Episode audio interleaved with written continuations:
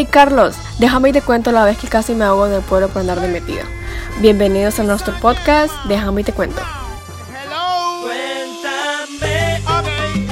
Yo soy Carlos García. Yo soy Andrea David. Soy Xiomara. Y yo soy Ali.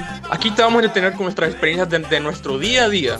Tal vez te sientas identificado con nuestras historias. Y te animes a contarnos la tuya. Ahorita que decís eso, me acordé de la vez que casi me mato. Ajá, vos contá. Bueno, no había electricidad en mi casa y no había manera de entrar porque el portón es eléctrico y el portoncito tiene pasadores, entonces no se puede entrar. Así que decidimos que yo podía subirme por el muro porque mi papá consideró que yo era la más elástica. Le voy a dar un sneak peek, se equivocó.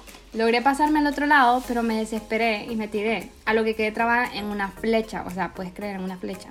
Logré entrar a mi casa, abrí la bendita puerta, pero tuvieron que llevarme al, al hospital y, a, y, me tuvieron que hacer un millón de puntos. O sea, aprendí que un diseñador gráfico no debe subir muros, de verdad.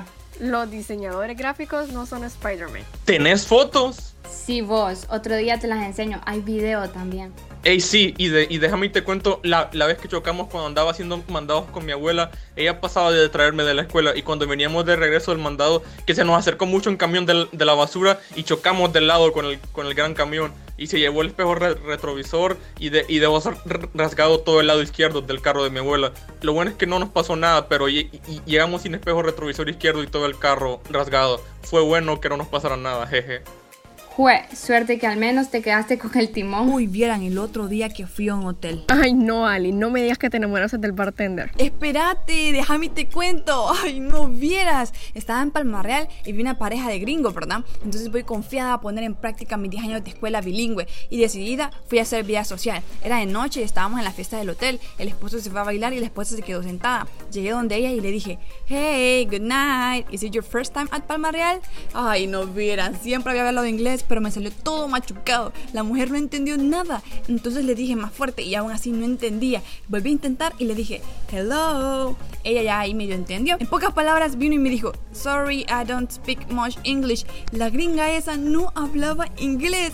Ay, no. Me dijo que ella era canadiense, pero que venía de Quebec, la única provincia en Canadá donde la lengua principal es el francés. Qué mala suerte la mía. De todo Canadá me encontré con el 6% que habla francés. Estoy hablando a señas con la señora. Qué pena. No me sirvieron esas clases de spelling. Te siguen los franceses, Ali. Vieran, no les he contado. En aquel entonces, cuando era scout, fuimos a un campamento en Cuero y Salado. Bueno, la cosa es que para hacer la comida necesitábamos unos adoquines.